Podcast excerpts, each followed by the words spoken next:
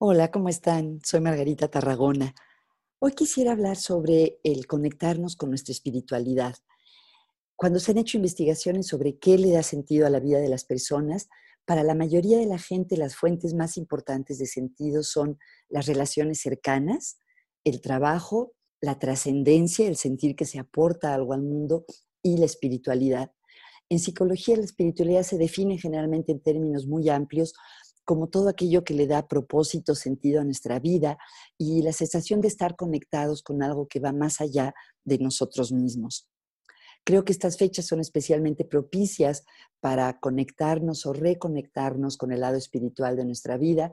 En el judaísmo se está celebrando Pesaj, en, en el cristianismo Semana Santa, Pascua, y para las personas que no practican ninguna religión o otras religiones que desconozco, la sensación de estar conectados con algo que va más allá de sí mismos.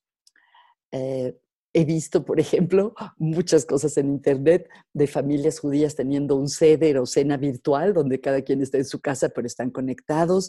Sé que hay muchísimas misas que se transmiten en línea. Eh, tengo amigas que han hecho grupos de oración en línea, grupos de meditación. Entonces hay muchos recursos. Creo que si algo abunda hoy en día son los recursos en línea y los otros recursos que tienen que ver con ir hacia adentro, que lo podemos hacer en cualquier época y tal vez es especialmente útil en esta época.